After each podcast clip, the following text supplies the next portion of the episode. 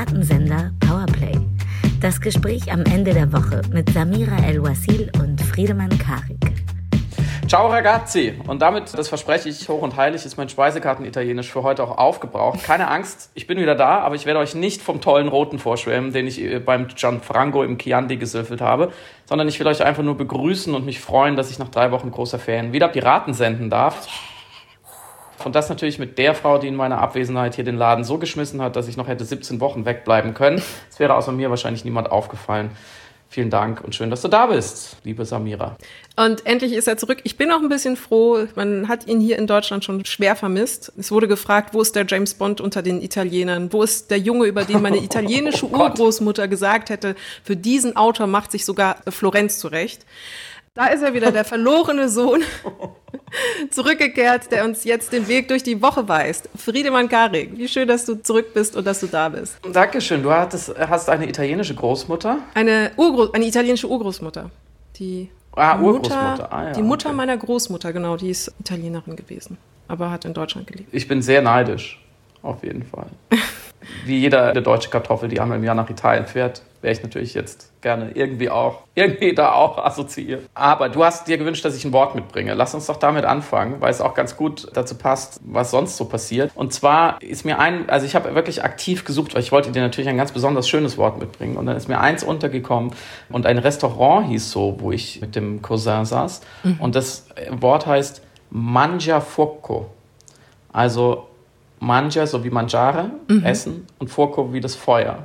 Und es heißt tatsächlich Feuerschlucker auf Italienisch. Und es gibt auch so, es gibt so kleine so Löschgeräte, wie so, wie sagt man, Feuerlöscher, genau, einfach. Die heißen so, es gibt wie so eine, wie so eine Kategoriebezeichnung. Und ich fand das, ich, als ich das dann nachgeschaut habe, fand ich das irgendwie ganz gut, weil es auf Deutsch heißt es ja Feuerschlucker. Das heißt, er schluckt einfach nur was runter. Und auf Italienisch heißt es natürlich Essen. Das sagt vielleicht schon, es ist ein Klischee, ich weiß, aber es sagt vielleicht schon ein bisschen was aus über zwei verschiedene kulturelle Weltsichten und führt uns auch ein Stück weit zur Speisekarte. Über was reden wir heute? Oder besser gesagt, was habe ich verpasst? Was konnten wir drei Wochen nicht besprechen, was dir auf der Seele brennt? Erstmal vielen lieben Dank für das wunderschöne Wort. Es klingt ja auch schön. Manja Fuoco. Fu. Mangiafuoco. Fuoco. Es klingt ja auch wunderschön. Weniger schmeichelnd, weniger die Seele streicheln sind die Diskussionen, die wir diese Woche hatten, die du, in die du auch gerade reingefallen bist. Ich hatte den Eindruck, es war recht ruhig die letzten zwei Wochen. Aber äh, pünktlich zu deiner Rückkehr ist plötzlich wieder eine alte und neue Diskussion entbrannt über Lesekompetenz rund um Komik, Satire und dieselben Choreografien, die wir in Bezug auf Kolumnen und Gedichte auch schon einmal durchgetanzt hatten. Ich verspreche, eine involvierte Person werden wir nicht thematisieren und damit habe ich es auch schon getan. Was aber vielleicht auch das Paradox des nächsten Themas anschneidet, nämlich der Rückkehr oder der Behandlung der sogenannten Cancel Culture. Ein bisschen ist es so, als hätte Deutschland Fingernägel kauend darauf gewartet, dass endlich dieses amerikanische Export, was im Grunde genommen auch nur eine Variation von man darf hier gar nichts mehr sagen, ist, endlich rüberschwappt und nun auch endlich die tolle Cancel Culture in Deutschland angefunden Uh. werden konnte. Was es mit ihr auf sich hat, ob sie existiert, ob wir alle übertreiben, werden wir hoffentlich im Gespräch herausfinden. Zu einem wirklich ernsthaften Thema hattest du ja einen wunderschönen Text geschrieben, eine Selbsterforschung deines eigenen blinden Flecks in Bezug auf Rassismus. Und da wollte ich dich fragen, ob da irgendwelche Reaktionen kamen, wie die Oh, ja. Rezeption war. Und dann am Ende noch ein ganz wichtiger Hinweis. Das war die holprigste Aufzählung aller Sachen, über die wir heute Nein, sprechen. überhaupt, nicht- überhaupt nicht. Es war genau richtig. Okay. Ich, ich danke dir auch, dass du das übernommen hast, weil ich bin noch nicht so richtig wieder im Tritt, muss ich zugeben. Und ich fühle mich ja sowieso dadurch, dass ich eine ganze Weile weg war und auch es fast geschafft habe, nicht in soziale Netzwerke zu schauen, keine Nachrichten zu schauen und so weiter. Ich fühle mich so ein bisschen wie das Kind, was nicht auf Klassenfahrt mit durfte und jetzt hinterher anhand der Erzählungen und des großen Mysteriums, was sich um diese Zeit rankt, rauszufinden versucht, ob jetzt der Spaß und die lustigen Geschichten überwogen haben oder die Gemeinheiten und das Mobbing. Und ich frage mich jetzt, was, sozusagen, was habe ich verpasst? Habe ich überhaupt was verpasst? Ist es gut, dass ich das verpasst habe? Mit der leichten Tendenz zu zweiterem, dass ich äh, nichts verpasst habe und das, was ich verpasst habe, vielleicht auch nicht so schlimm ist. Weil tatsächlich, wenn man dann wieder einsteigt und liebe Pauis da draußen, das habt ihr vielleicht auch schon mal festgestellt, dann hat man so ein, mit so einem frischen, geurlaubten Blick, so noch aus dem mentalen Olivenhain, aus dem man kommt, schaut man so auf diese aggressive Diskursmüdigkeit aller Beteiligten. Und das ist natürlich auch eine privilegierte Position, weil man sich so rausziehen konnte und dann sieht, wie, ja, wie, wie schwierig und anstrengend halt viele dieser Diskurse sind. Insofern entschuldige ich mich schon mal, erwartet heute nicht zu viel von mir. Ich bin noch im zweiten Gang. Ich bin äh, geistig irgendwie noch zwischen Pool und Freibrause. Werde versuchen, an deiner Hand wieder hineinzufinden in die Diskurse. Und du hast es schon angedeutet, ein paar davon kommen uns sozusagen bekannt vor, weil es, wie soll man sagen, Diskurs-Repeating ist. Was ist passiert und vor allem, wer ist nicht passiert? Schaffst du es, das mir zu erklären, ohne den Namen zu nennen? Das ist eigentlich so eine Herausforderung wie bei Tabu. Ja, genau. Erzähl mir einen Streit, ohne ihn mir zu erzählen. Eine Autorin wurde von einer Lesung aus Angst vor einem nicht existenten linken Mob wieder ausgeladen. Grundlage dieser Befürchtung wiederum war der Umstand, dass diese Künstlerin als sehr umstritten gilt und wie ich finde auch berechtigterweise sehr herbe Kritik abbekommt. Aber dazu kommen wir hoffentlich nicht später. Und die Veranstalter freuten sich im Rahmen dieser Absage und dem ganzen Tohu Wabohu, welches entstanden ist und welches, wie gesagt, nur entstanden war auf Grundlage einer Fehlinformation beziehungsweise einer Furcht im vorauseiligen Gehorsam etwas nicht zu tun, was einigermaßen abstrakt und kurios ist. Und der entscheidende Punkt hierbei ist natürlich das Paradoxale, dass sie sich jetzt darüber freuen, dass sie eine Diskussion über Cancel Culture in Gang gebracht haben diese aber eben gar nicht berechtigt ist, weil überhaupt keine Annullierung stattfand, weil überhaupt keine Leute bedrohten, die ganze Veranstaltung zu sprengen. Weshalb hm. man eben nicht von einem Canceln sprechen kann von irgendwem. Ein Veranstalter hat einfach eine Person ausgeladen. Und da wird es einigermaßen absurd und Angeschlossen an die Diskussion war dann eine große Rückschau, wie überhaupt mit Humor in Deutschland umgegangen wird. Weil basierend auf dieser falschen Prämisse, das muss man nochmal festhalten, hier wurde niemand gecancelt. Natürlich gerne von publizistischer Seite dann diese ganze Karambolage, die aber wie gesagt, ich muss es nochmal wiederholen, ja eigentlich gar keine ist oder keine sein dürfte, die existiert als Manifestation einer neuen Prüderie, eines Moralismus, einer von Grenzüberschreitungen gereinigten Gesellschaft gelesen wird vor der ja die ganze Zeit schon gewarnt worden ist.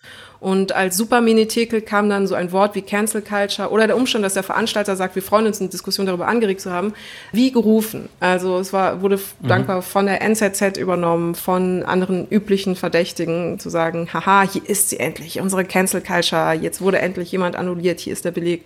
Und das sind zwei wesentliche Aspekte, die, glaube ich, hier sehr relevant sind, die wir aber schon oft diskutiert hatten. Deswegen kam ich mir auch so ein bisschen vor wie in einem Déjà-vu und dachte mir auch, was muss musst du eigentlich denken, wenn du wiederkommst, dass du gar nicht weg warst. Also das war ja eine Zeitreise auch in die Diskussion um die Kolumne zum Beispiel von Hengame oder das mhm. Avenidas-Gedicht oder jeder dritte Shitstorm rund um Dieter Nuhr. Also Friedemann, ist, ist es so? Können wir nicht mehr richtig über alles lachen? Darf man Witze nicht mehr machen? Ist Deutschland oh ein besonders kaputter Standort, was Humor ja. und ja, das können wir schon mal festhalten. Also ist, äh, ja, ich, ich darf dich unterbringen. Ist Deutschland Bitte. ein besonders kaputter Standort? Ja, das auf jeden Fall. Für, für was genau ist natürlich die Frage.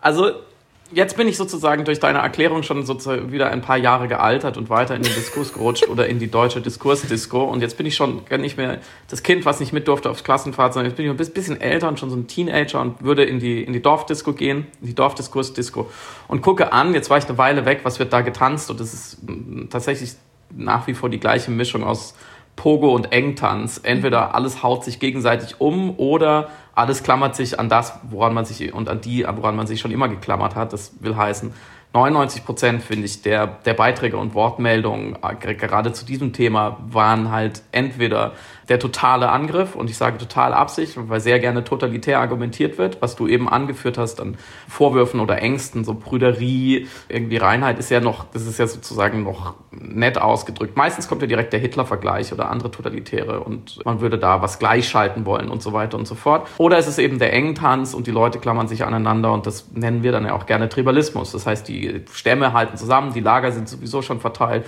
Es ist sehr viel wir gegen die und gegen meistens ein projiziertes, aufgeblasenes die, wie zum Beispiel der linke Mob, der jetzt eben canceln will, den es ja einfach nicht gibt. Also ich habe selten irgendwo einen Mob gesehen, der Leute von der Bühne holt. Das kommt einfach in Deutschland nicht so oft vor.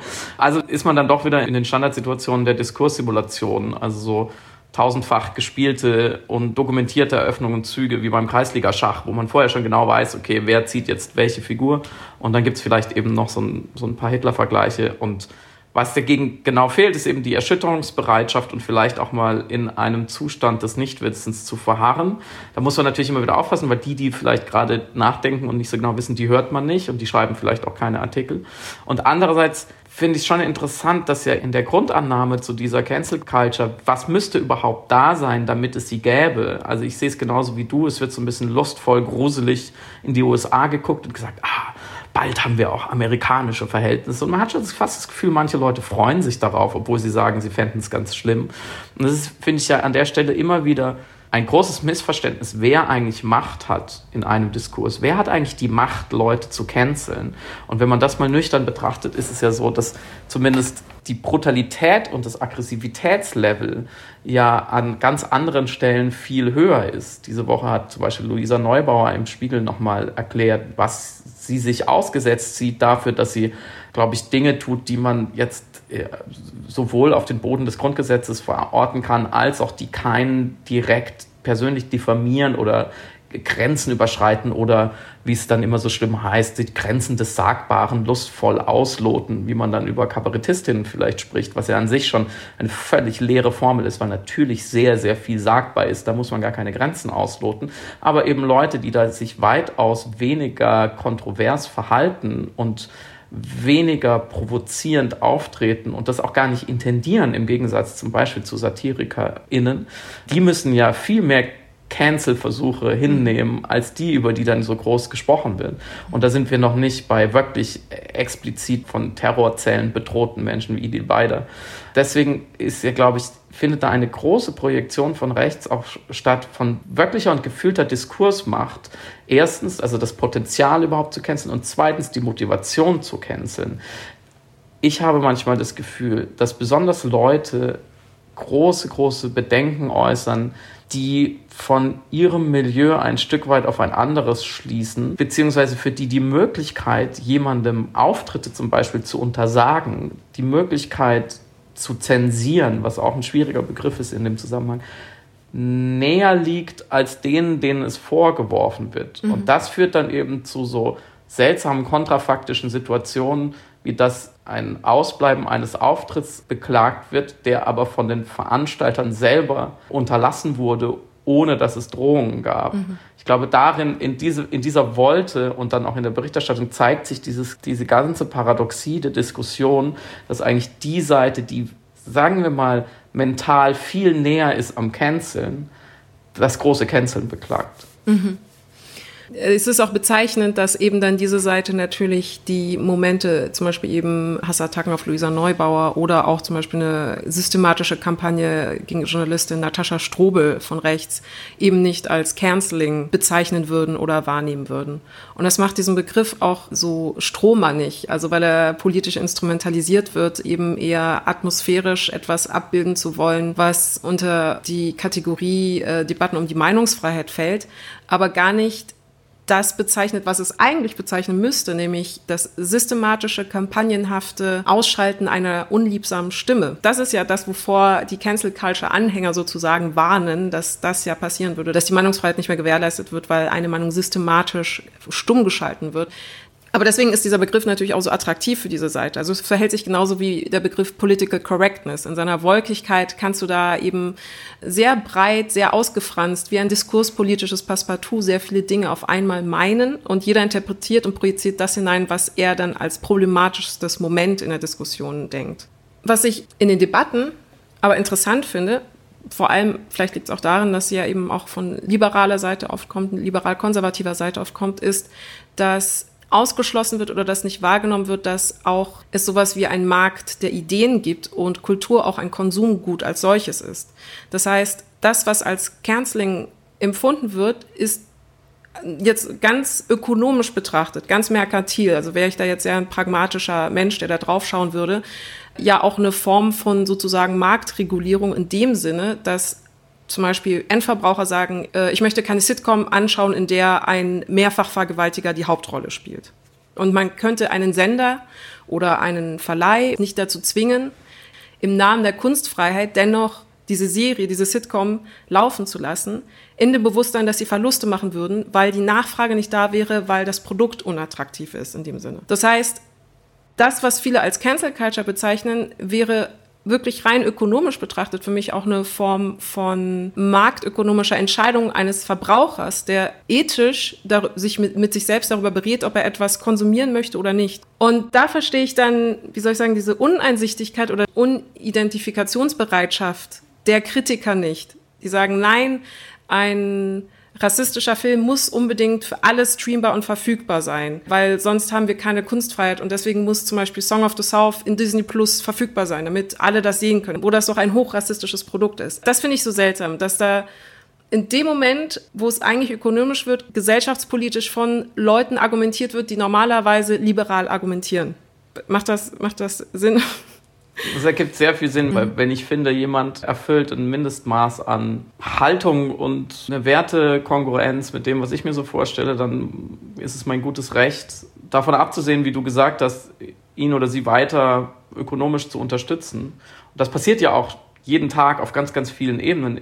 Ich glaube, man kann so zwei, drei Unterschiede ausmachen, was sich verändert hat zu, in Anführungszeichen, früher und was vielleicht, wie du eben auch sagst, es so schwer macht, für manche Leute dann damit mitzugehen oder geschmeidig zu bleiben oder, oder rational dann weiter zu argumentieren. Nämlich das erste ist, früher wären solche Kabarettauftritte, die hätten sich auch viel stärker versendet. Mhm. Heute kann man sie eben auch unter Umständen noch zwei Jahre später ans Licht holen und auch entkontextualisieren und anders diskutieren. Mhm. Das ist der erste Unterschied. Und man muss natürlich als Künstlerin damit leben, heute mehr denn früher, dass sich da ein diffuses, disperses Publikum jenseits des eigenen Publikums, also jenseits der eigenen Fans sozusagen, die sowieso positiv gestimmt sind, damit beschäftigt, das wieder ausgräbt und, wenn man bei dem Begriff von Bernhard Perksen sein will, als Konnektiv zusammenfindet, um etwas damit zu tun, mhm. es zu loben oder zu kritisieren. Das heißt, was, was da passiert, ist auf der Art, auf der Dimension halt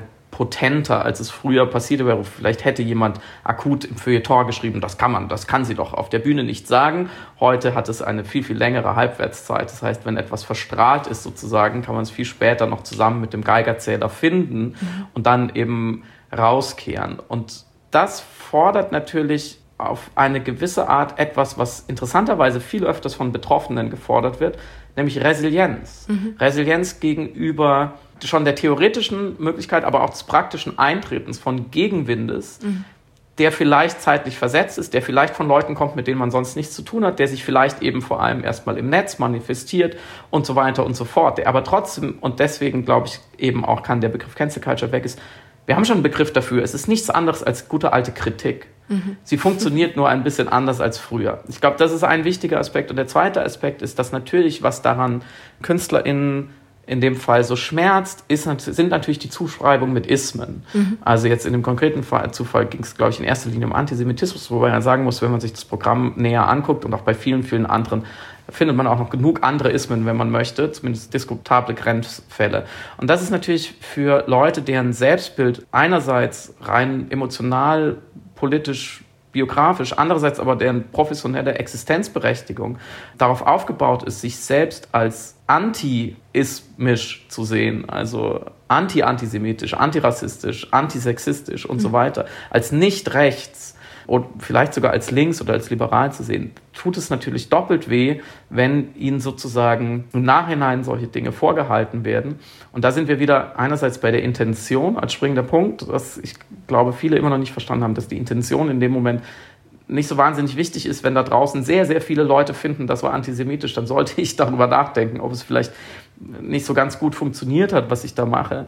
Und zweitens müssen wir auch an der Stelle dringend daran arbeiten, diese Zuschreibungen zu entschimpforten. Mhm.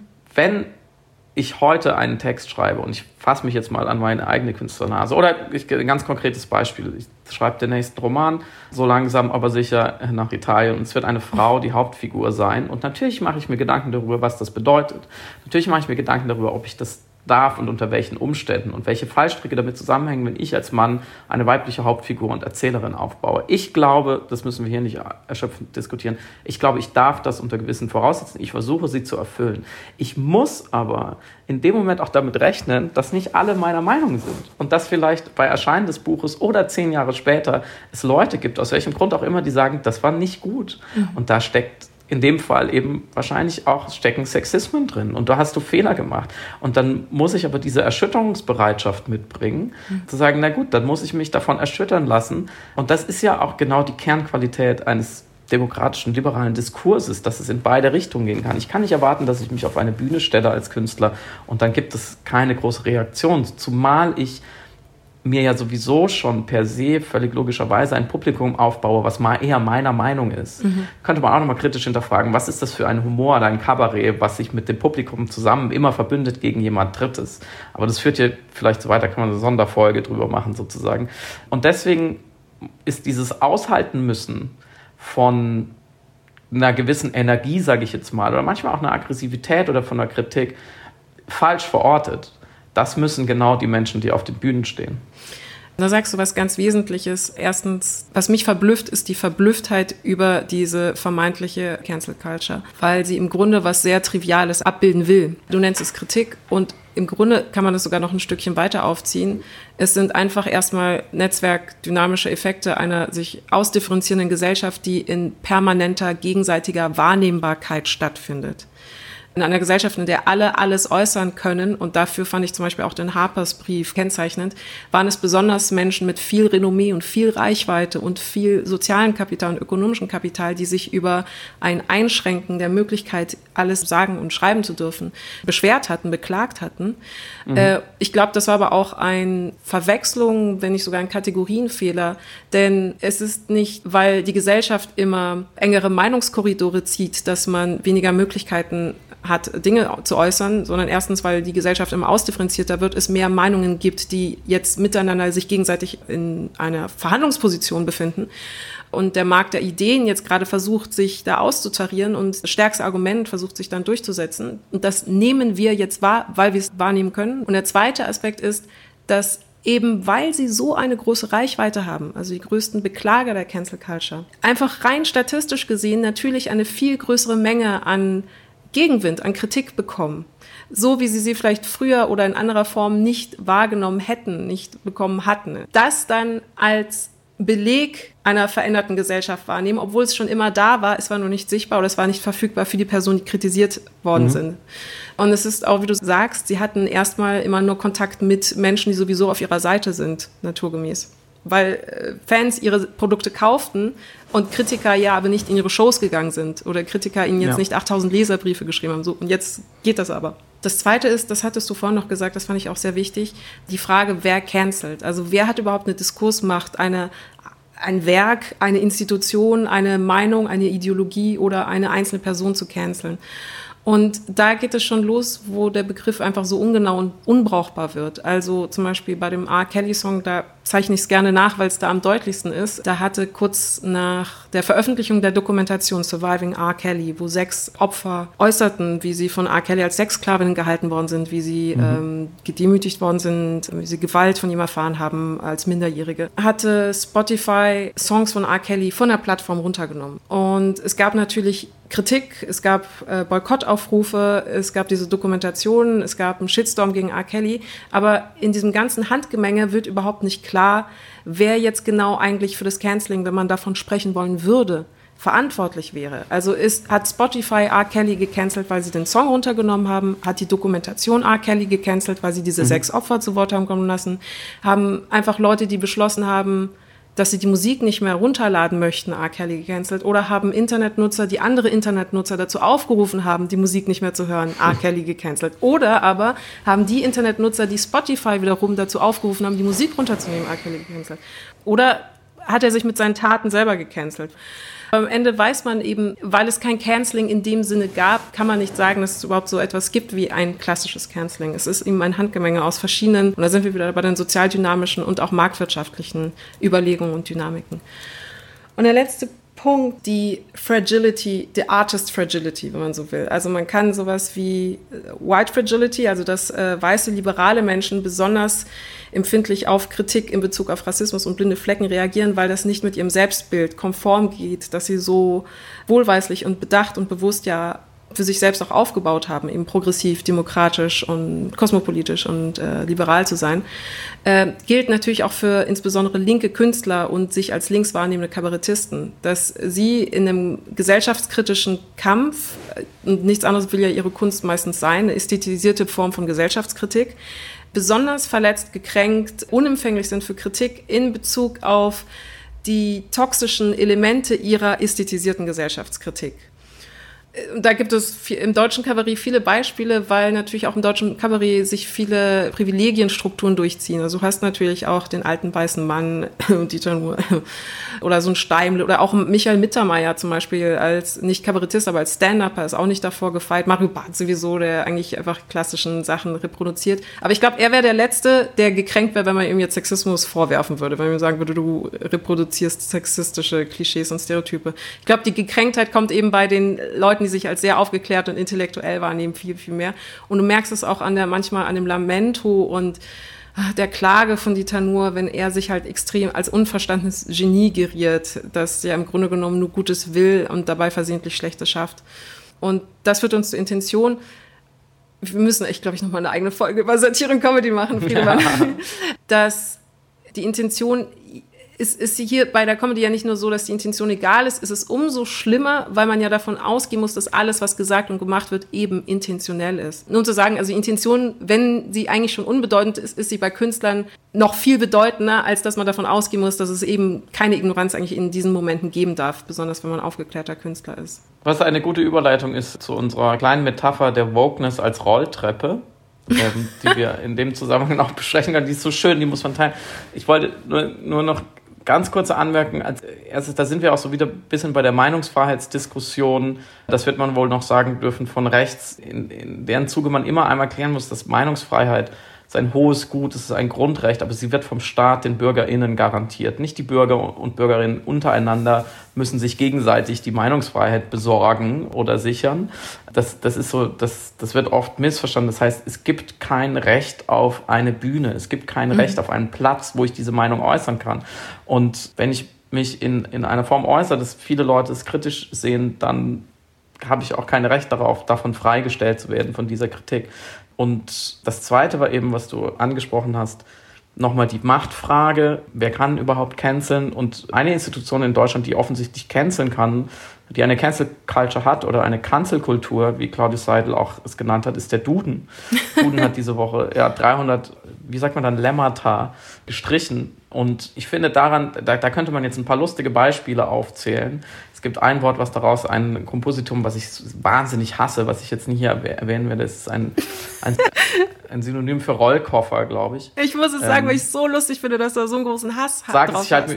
ich kann das nicht. Ach so, okay. Ich kann das nicht. Ich habe es zum ersten Mal gelesen, als es jetzt gecancelt worden ist. Ich hab's, das spricht natürlich auch dafür, dass, also weil offensichtlich benutzt das auch wirklich keine Seele auf der Welt. Und es Sag ist es Quatsch. einmal, ich halte es aus. Der Hacken-Porsche. Das ist doch so, wenn man, wenn man die deutsche Sprache nicht hasst, ja, wenn man sie nicht hasst, ich sage ja nicht liebt oder, oder schätzt, wenn man sie nicht hasst, dann muss man dieses Wort hassen, meiner Meinung nach. Das ist doch wirklich, wir haben, wir haben ein großes Geschenk von, von, vom Universum gekriegt, die Komposita, dass wir einfach Sachen zusammenbauen können und dann findet eine Apotheose statt von äh, sonst sehr weltlichen Begriffen hin zu einem wirklich zu einer Metaebene an Sprache und es werden ganz tolle neue Sachen bezeichnet. Ja, aber auch schlechte Sachen. Hackenposch. Also das kann auch in die Hölle führen. Aber äh, ja, das sind, äh, schaut euch das mal an, das ist auf jeden Fall lustig, die Liste. Die meisten Sachen kennt man auch nicht mehr. Was mir aufgefallen ist, und da, das ist schon interessant äh, in Richtung Canceling, da ist das, das Lehrmädchen und der was Bube Bäckerjunge drin. War's. Der Bäckerjunge. Bäckerjunge weil man diese Begriffe auch aus guten Gründen nicht mehr benutzt, weil unsere Gesellschaft sich verändert hat und dann werden sie gecancelt. Also wenn überhaupt, müsste man da ja ansetzen und sagen, warum fallen solche Begriffe raus und ist es vielleicht nicht gut? Ist nicht ein großer Teil der sogenannten Cancel Culture gut, weil es einfach gesellschaftlicher Fortschritt in der sprachlichen Abbildung ist, dass man manche Sachen einfach nicht mehr benutzt. Aber viel interessanter ist vielleicht wirklich nochmal die Frage, warum es gerade sich selbst als liberal oder links verordneten Menschen so schwer fällt angesichts einer Dynamik, die wir jetzt mal als Wokeness mhm.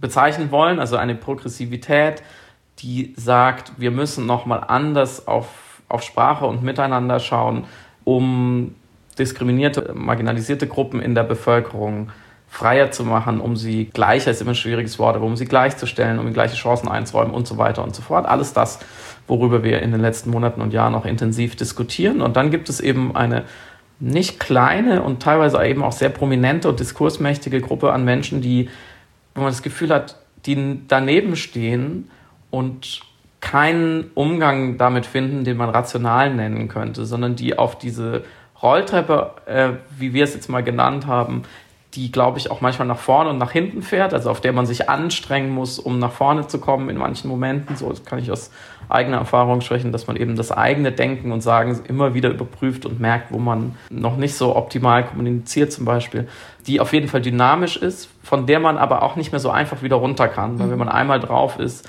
dann versteht man, dass der Stillstand daneben nicht, nicht das Wahre sein kann. Und dann stehen eben Leute daneben, die interessanterweise sonst sehr viel auf einen vernünftigen Diskurs geben und auf die rationale Kritik von Bewegungen, Phänomenen, äh, Argumentationen, aber diese Rolltreppe eigentlich nur als Hitler bezeichnen können. Mhm. Und da sind wir wieder bei dem unsäglichen Text von Maxim Biller von vor ein paar Monaten in der Zeit, der das, was man auch manchmal als Identitäts Politik oder identitätspolitische Anstrengungen bezeichnet, einmal durchkritisiert hat, und ich glaube, ich habe es in dem Podcast schon mal aufgezählt, ungefähr alle totalitären Vergleiche gezogen hat, die es überhaupt nur gibt, also vom, von der Nazi-Zeit und Hitler, Goebbels, Rosenberg über die DDR, aber auch Stalinismus, auch Dschihadismus hat er angeführt, das wären ja Diskurs-Dschihadis und so weiter und so fort. Und man fragt sich, warum kann man eben diese Rolltreppe, die man vielleicht in Bewegung sieht, nicht einfach rational und kühl kritisieren? Warum kann man jetzt die Kritik an einer Kabarettistin nicht wiederum kühl auf die Gabel nehmen? Und ich glaube, da gibt es sehr, sehr viele Punkte, die man anführen könnte.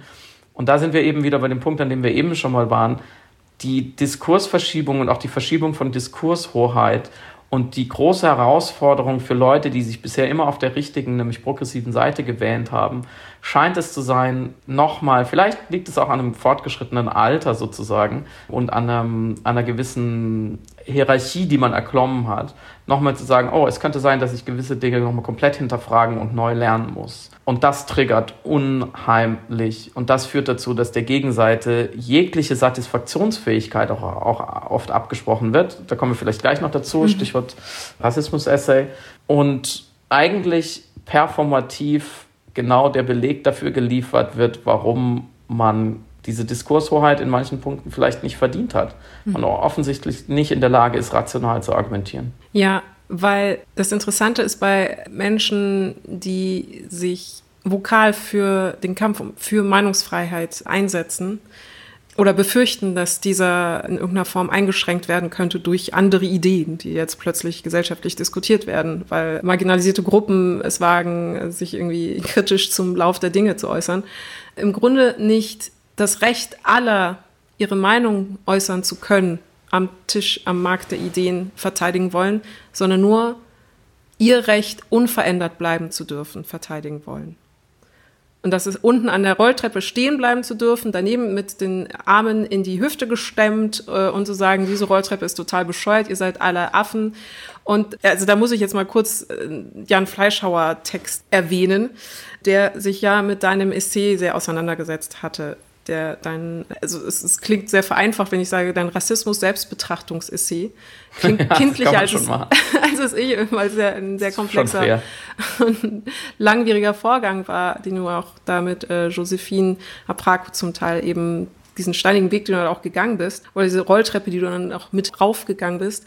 Und er stellt sich metaphorisch neben diese Treppe oder neben diesen Vorgang und sagt, alle Menschen, die versuchen, irgendwie Dinge richtiger zu machen oder allen zuzuhören, allen Meinungen Gehör zu geben, die Gesellschaft generell gerechter und gleichberechtigter zu machen, sind Anhänger einer Religion, einer, äh, nicht Religion, schlimm, einer schlimmer, Sekte, einer Sekte, sind äh, Fundamentalisten, sind Fanatisten. Also setzt das Ganze gleich mit so einer großen kollektiven Bra Brainwashing, der den Leuten abspricht, erstens souverän, mündig, rational, eigenständig Entscheidungen zu treffen, die sie für richtig halten, die sie für ethisch korrekt halten, der alle als Opfer einer äh, Wokeness-Kulturindustrie äh, stigmatisieren will und noch dazu ihn als den einzigen Durchblickenden, als den einzigen Mann, der aus Platons Höhle rausgestürmt ist und verstanden hat, dass wir alle falsch liegen mit unseren progressiven, liberalen Ideen der Gleichberechtigung.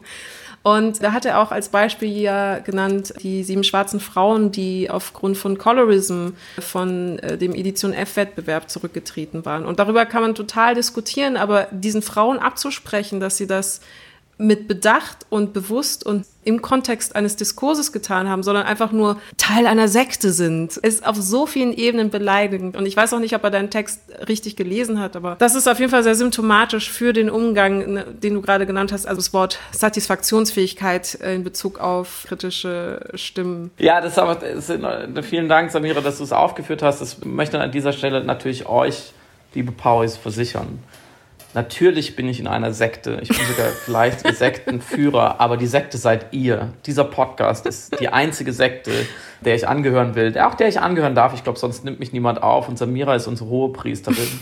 Und äh, damit das geklärt wird, also keine Angst, es gibt keine Nebensekte neben euch. Da hat Jan Fleischhauer nicht richtig recherchiert. Was er natürlich geflissentlich ignoriert hat und was ja Teil sozusagen der Symptomatik all dessen ist, was wir hier besprechen, sind ungefähr 15.000 Zeichen Wissenschaft, äh, historische Belege ähm, und sogenannte Fakten und Studien und Zahlen, die aber natürlich wahnsinnig stören, wenn man einen weiteren Text zu diesem Genre der Diffamierung der Gegenseite beitragen will. Wenn man vielleicht sogar inzwischen hauptsächlich davon lebt, immer wieder zwei bis drei Drittel der, der gegenseitigen Argumentation einfach wegzuignorieren, damit mhm. man noch einen Text schreiben kann. Das verstehe ich, das würde die Sache natürlich verkomplizieren. Insofern habe ich das auch nicht wirklich erwartet. Und dann kann man natürlich die Abkürzungen nehmen und der, und, und der Gegenseite pauschal eben immer wieder unterstellen, sie wolle sich ja nur moralisch erhöhen oder überhöhen oder höher stellen als die anderen.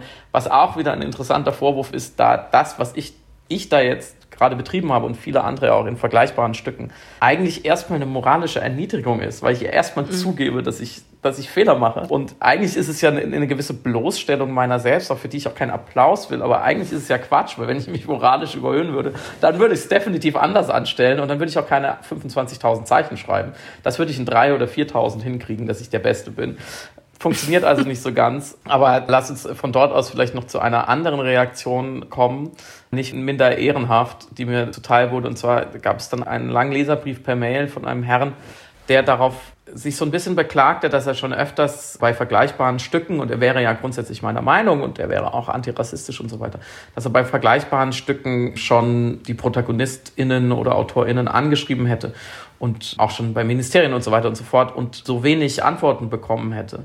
Und seine Klage war sozusagen, oder seine These war, wenn man den Menschen wie ihm, die sich ja in irgendeiner Form engagieren oder die auf der richtigen Seite stehen, nicht antworten würde und denen nicht versichern würde, dass sie auf der richtigen Seite stehen, dann könne sich ja niemals etwas zum Positiven wenden. Mhm. Man müsse ja quasi aktiv, kommunikativ, solidarisch miteinander umgehen. Ähm, ich werde ihm auf jeden Fall noch antworten, um in, in dem Fall den Gefallen zu machen, weil er sich wirklich Mühe gegeben hat. Interessant fand ich daran diese fast direkte und wahrscheinlich nicht ganz absichtlich erfolgte Resonanzmeldung, die er da abgegeben hat. Wie so ein Boot in Seenot, was so SOS funkt an Land und sagt, okay, wenn ihr, wenn ihr uns jetzt nicht helft, dann gehen wir unter. So hat es fast formuliert. Wie soll es denn alles jemals gut werden, wenn mir nicht einmal geantwortet wird? Mhm. Und ich glaube, das muss man jetzt auch nicht überschätzen und ich will dem Mann auch überhaupt nichts unterstellen, aber ich glaube, davon abstrahiert kann, sind wir schon wieder auch an einem weiteren Punkt dieses Diskurses, was, wo viele Leute sich schwer tun, die eigentlich sozusagen von ihren Werten und ihrer Haltung, ihrer politischen Einstellung her offen dafür wären, für diese Rolltreppe oder für das Progressive, dass sie das Gefühl haben, da ist es für sie sehr viel schwerer, sozusagen lichterkettenartig sich öffentlich zu positionieren und dafür gelobt zu werden, mhm. sondern da werden sie erstmal kritisiert. Und das ist ja auch sozusagen das, was ich versucht habe, eine kundige Selbstkritik, ja, ähm, um mal zu gucken, was ist denn bei mir im Argen.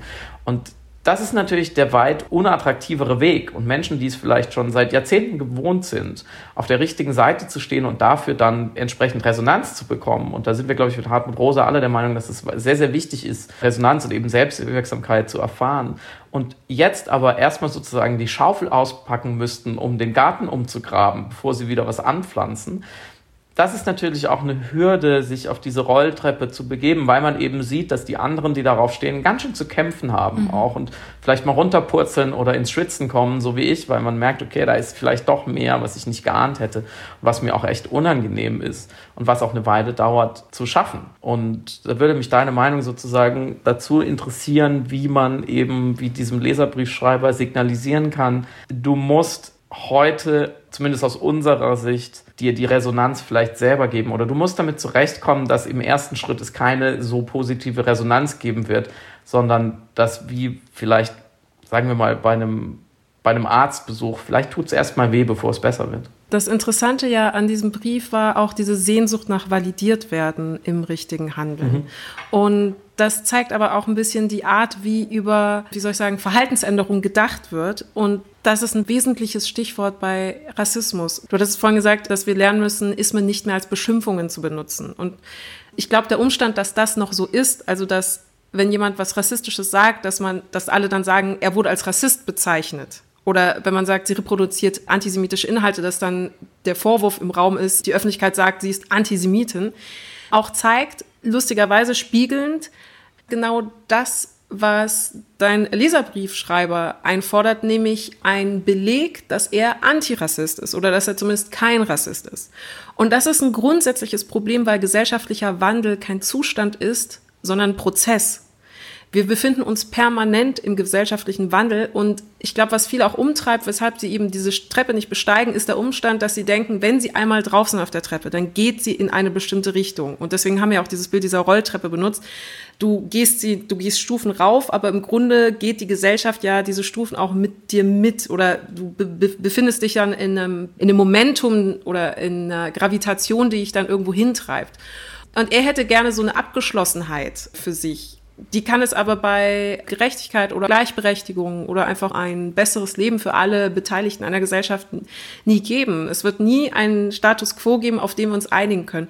Und das ist, glaube ich, auch diese große Angst, die dann eben Konservative umtreibt, weil naturgemäß sie ja dafür sind, Dinge zu bewahren, also irgendwann Status quo zu erreichen. Das ist ja der Wert, den sie als wichtig erachten oder als am wichtigsten achten. Für eine stabile Gesellschaft ist, dass man Status quo hat und eine einigen sich darauf und den bewahren wir erst.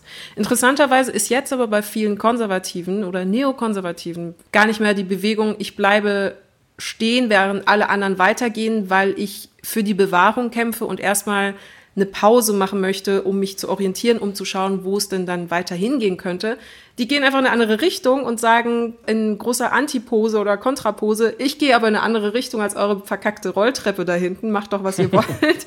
Ich, und das ist ja noch viel schlimmer. Also ich habe super Sympathien für jemanden, der in der Mitte stehen bleibt und sagt, ich, ich brauche erstmal Orientierung, die Gesellschaft muss jetzt erstmal sich einigen und dann können wir weitergehen, wo es hingeht. Einfach erstmal mhm. auf die gesellschaftliche Karte gucken. Das ist ein Gefühl, das ich 100% nachvollziehen kann. Aber ja, so Krawall-konservative, das ist ja nicht mal Konservativismus, was ist das denn? Einfach Kontra. Man könnte es als die Reaktion, der Kontrismus. Gesagt, das ist die Reaktion, ja, reaktionäres, ja. Auch, ja, Gut, gute Frage. Das können wir nächstes Mal vielleicht diskutieren. Ich, äh, ich finde den Begriff des Normalitarismus sehr gut. Ah ja, stimmt. Also die, was die vermeintliche, das vermeintliche Normale immer gesetzt wird, was natürlich, was es nicht gibt. Ja. Und auf gar keinen Fall im Jahr 2020 in Deutschland. Konservativismus finde ich auch, muss man immer in Anführungszeichen benutzen, weil das bewahren schon, wenn wir über Ökologie reden, ist es natürlich schon völliger Quatsch, ja, weil stimmt. die Konservativen noch nie auch nur den kleinen Finger gerührt haben, um die sogenannte Schöpfung zu bewahren in Wirklichkeit. Das war ja auch immer mehr so ein Werbeversprechen. Aber genau, das wäre dann eine doppelte Frage auch an euch da draußen. Erstens, was wäre denn ein richtiger Begriff? Du hast eben die Krawallkonservativen genannt, das finde ich auch nicht schlecht. Was wäre denn ein richtiger Begriff? Sind es die Normalitären? Oder gibt es vielleicht noch eine andere Gruppe, die wir gerade vergessen? Und zweitens nämlich auch, wen möchte man denn, weil Samira und ich haben darüber auch gesprochen, wen möchte man denn aus diesem Lager gerne lesen? Was mhm. gibt es da für Stimmen, seien es jetzt PolitikerInnen, AutorInnen oder KünstlerInnen, wie auch immer, völlig egal, wo ihr sagt, es lohnt sich, das ist eine andere Position, es ist vielleicht eine echte konservative Position, es ist eine, eine intelligent bewahrende Position, die rational und kühl argumentiert, ohne Hitler-Vergleiche, ohne auf die Rolltreppe zu pinkeln, ohne laut hupend und mit Bleifuß in dem Auto davon zu brausen. Ihr könnt euch überlegen, wen ich damit meine. Sondern wo man wirklich sagt, okay, da sind kluge Gedanken drin und da passiert eine differenzierte Kritik der Rolltreppe. Es muss gar nicht so dagegen sein, aber einfach sich das aus einer anderen Perspektive anzuschauen. Wir wären sehr dankbar und möchten dem dann natürlich auch, würden dann dem auch Raum geben, wenn wir das Gefühl haben, okay, es gibt diese Stimmen schon, sie mhm. finden bei uns nur nicht statt. Was nicht geht, ich glaube, da sind wir uns einig, ist dieses ständige Skandalisieren, Psychopathologisieren, auch zu dem, wie wir eben schon gesagt haben, die Satisfaktionsfähigkeit absprechen. Und so finde ich für mein Diskursverständnis ideal, ist ja diese Wortmeldung eigentlich schon Abbruch des Diskurses und des Dialoges. Mhm. Wenn ich mich zu Wort melde und sage, ihr seid alle ein bisschen dumm oder ein bisschen irre und ihr wollt ja nur, dann ist auch ziemlich egal, was nach dem Komma noch kommt. Und ich glaube auch, dass dieser implizite Diskursabbruch ist auch eine Art von Derailing-Strategie. Können wir vielleicht auch nochmal besprechen, wo das eigentlich herkommt, weil ich glaube, das ist auch eigentlich ein neues Phänomen.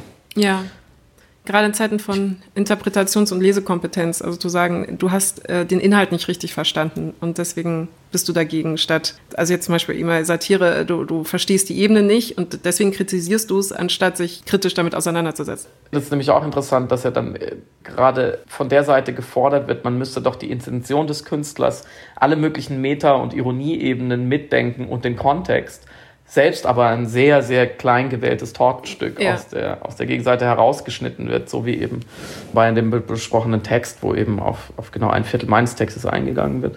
Das passt ja irgendwie auch nicht richtig zusammen. Apropos Lesekompetenz. Nein. Apropos und. Die kürzeste Überleitung der Welt. Und. Friedemann. Ja.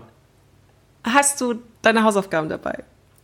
Ich hatte dich ja Boah. kurz vor deinem Aufbruch gebeten, in Erfahrung zu bringen, was die italienische Deep Story sein könnte, nachdem wir ja so lange jetzt uns an der deutschen abgearbeitet haben. Und ich bin mal gespannt, was du da in deinem, deiner virtuellen Tasche dabei hast.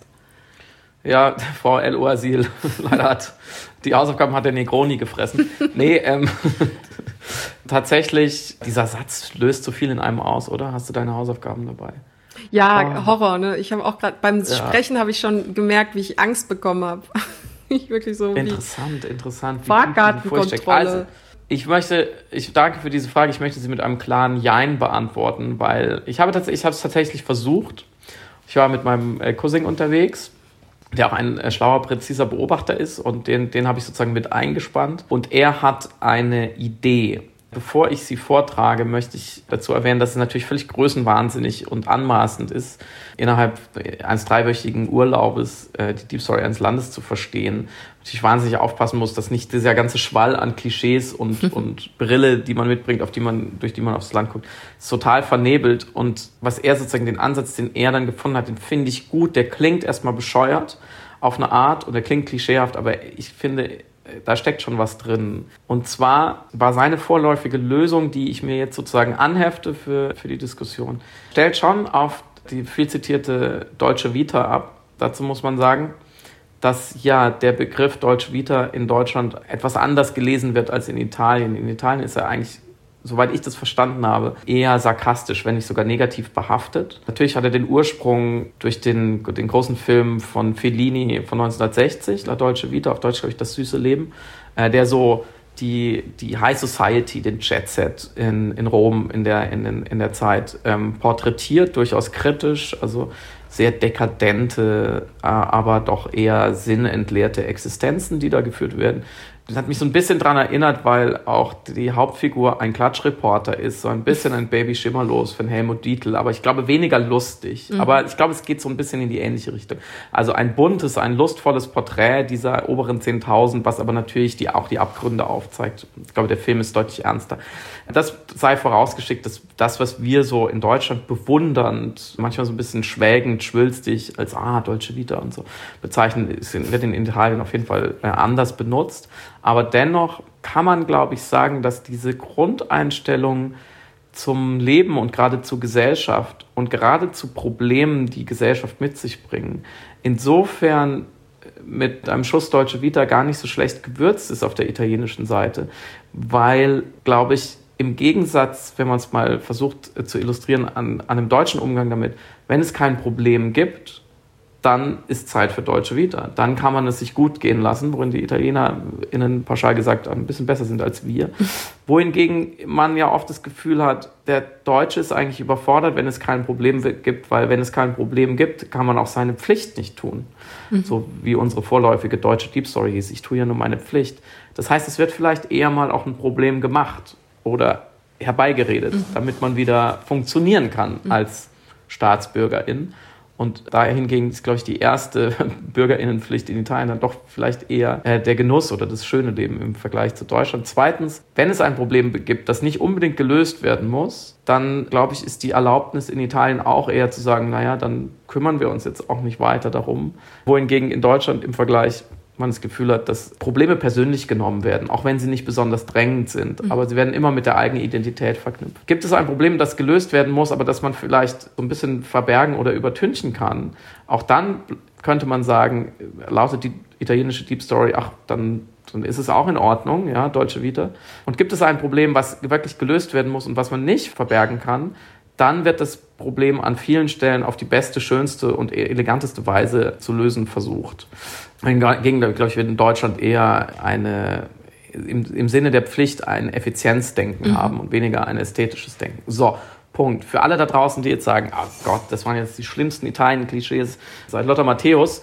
Es ist, ich bin mir dessen bewusst, aber vielleicht steckt trotzdem was drin und wir können nochmal darüber sprechen, wie gerade sozusagen dieses hedonistische Ideal gegen das Pflichtideal oder auch das französische kommunitaristische Ideal oder aber das eher kapitalistisch kompetitive Ideal, was in der amerikanischen Deep Story steckt, wie es dagegen sozusagen aussieht. Mhm. Punkt. Das ich hoffe, deine Urgroßmutter hätte nicht geschrien. Ganz und gar nicht. Besonders gut gefällt mir die Vorstellung, dass wenn es überhaupt Probleme zu lösen gibt, dass das dann erstmal besonders schön gemacht werden muss. Das resoniert extrem mit mir. das erklärt natürlich auch, warum jetzt so viele Brücken in Neapel toll aussehen, aber halt nicht befahrbar sind. Aber sie sehen halt gut aus, ne? Na, immerhin. Aus der Ferne betrachtet klingt das auf jeden Fall erstens sehr stimmig und zweitens sehr schön. Ich finde aber auch gar nicht klischeebeladen, um ehrlich zu sein. Ich dachte, nach deiner Ankündigung, dass es jetzt. Quattro Stationi. Ja, Revini. So also, hier irgendwie ja, ähm, genau. 60er Jahre Gastarbeiter Deutschland, Vorstellung Italiens irgendwie plötzlich evoziert wird oder so. Ja, es hätte immer schlimmer sein können, sagen wir es so.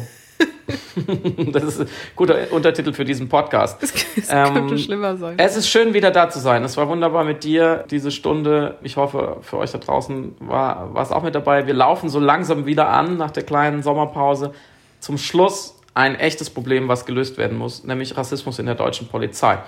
Wir haben schon öfters darüber gesprochen, über Racial Profiling, warum es ein Skandal ist, dass vom Innenminister runter immer noch verhindert wird, dazu bessere Forschung zu betreiben. Es ist dringend notwendig, eine Studie zu Racial Profiling in der deutschen Polizei durchzuführen und es gibt jetzt auch eine Petition. Wenn ihr sie noch nicht unterzeichnet habt, dann tut es jetzt. Googelt einfach mal Petition, Studie, Racial Profiling. Das müsste klappen.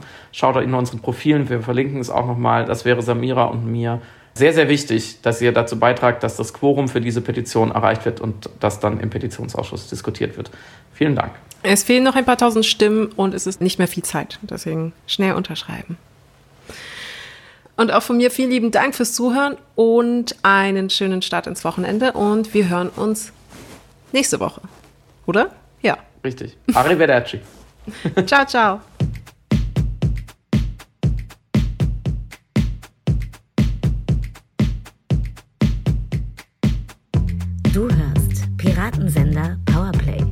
Das Gespräch am Ende der Woche mit Samira El-Wasil und Friedemann Karik.